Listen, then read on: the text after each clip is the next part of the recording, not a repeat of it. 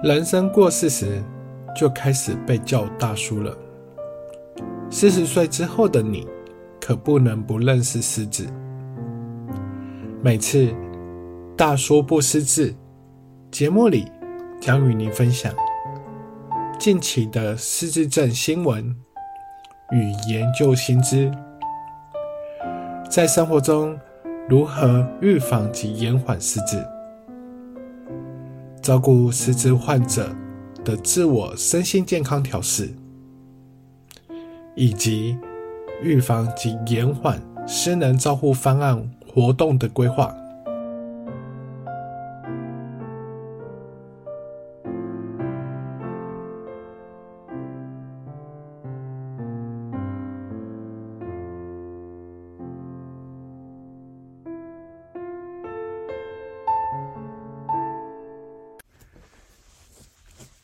今天我们主要要跟各位分享的是失智症跟睡眠的关系。失智症主要可分为退化型、血管型、混合型及其他因素等四大类别。其中，退化型失智以阿兹海默症为失智症的最大宗，大约占失智症的病患的六到七成。在临床上，我们可以透过 NRI 仪器来检测我们的大脑里面是不是有类淀粉斑块，还有我们的大脑是否有萎缩。类淀粉斑块主要是由贝塔淀粉样蛋白之蛋白质组成，它主要是堆积在神经细胞外部而形成斑块，经年累月下会逐渐的。遍布整个大脑，而这种蛋白质是阿兹海默症主要的病理特征之一，是一种脑组织发现的斑块，由淀粉样蛋白聚集而成。通常，我们的淋巴系统会协助大脑清除废物及代谢物。让大脑保持健康。在平常的状况之下，我们在工作或者是清醒的时候，其实我们的淋巴系统它就会协助我们来清除这个贝塔淀粉样蛋白。但是在睡眠的时候，大脑清除这些蛋白质的效率会更高。除此之外，睡眠还有助于。清除其他的代谢物及废物，例如细胞之间的代谢物和自由基，进而减少大脑受损伤的可能性。总之，睡眠对大脑的清理功能至今重要，可以协助大脑保持健康，减少神经退化的疾病风险。因此，保持充足高质量的睡眠是维护大脑健康最重要的步骤之一。所以，你可以问看看自己：你的睡眠品质好吗？你一天睡眠够吗？失智是一种大脑功能的障碍，而睡眠与大脑功能密切相关。睡眠不足与睡眠品质不佳可能会增加失智的风险。那我们要如何保持健康的睡眠习惯来预防失智呢？睡眠需有质有量。量的部分，以一般成年人来说，对一般成年人而言，每天至少需要七到九小时。的睡眠时间才是足够的，确保每天有足够的睡眠。在值的部分呢，第一个是环境，就是我们要有一个舒适及安静的睡眠环境。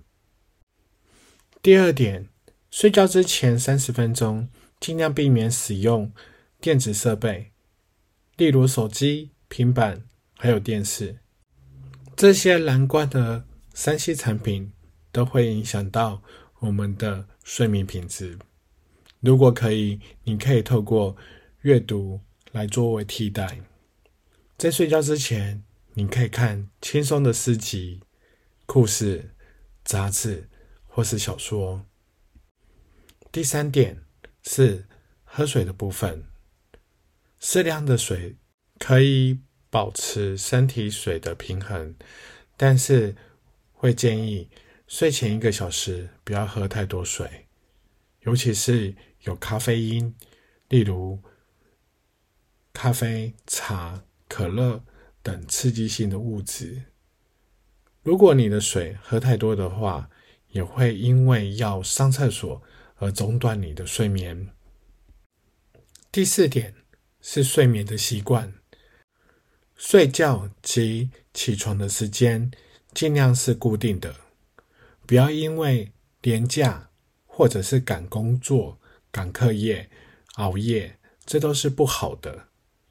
要有固定的睡眠时间，这样子才会有良好的睡眠品质。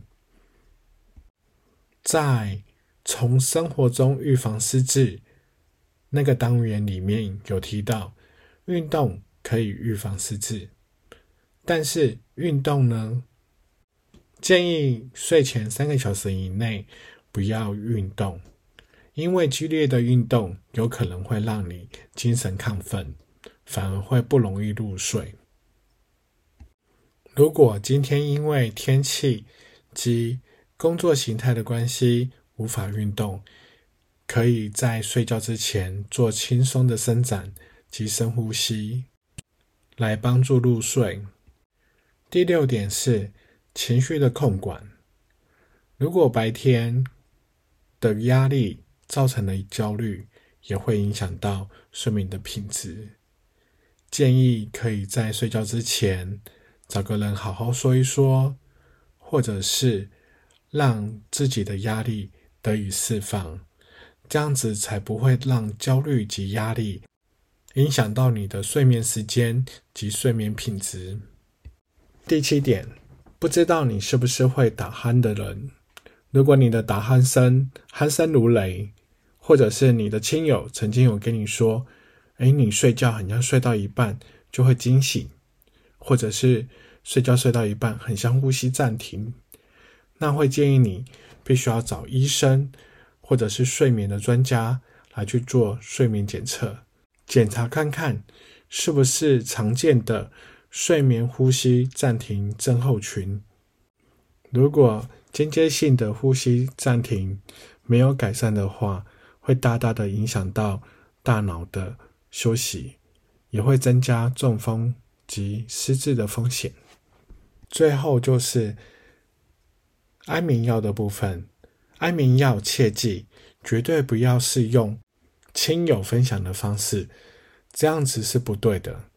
安眠药需要谨慎使用，使用安眠药一定要经过医生评估才能使用，不能像一般的成药那样使用。这样子反而会伤害到你的大脑。想要让大脑健康、青春，想要要预防失智，那就从良好的睡眠品质及足够的睡眠量开始。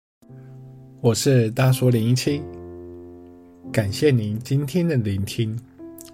以上是这次大叔不识字的内容。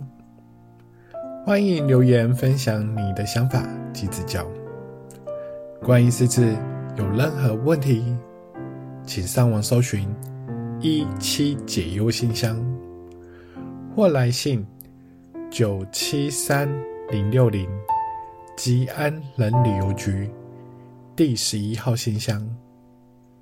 你的问题，我们将会在节目中回复你。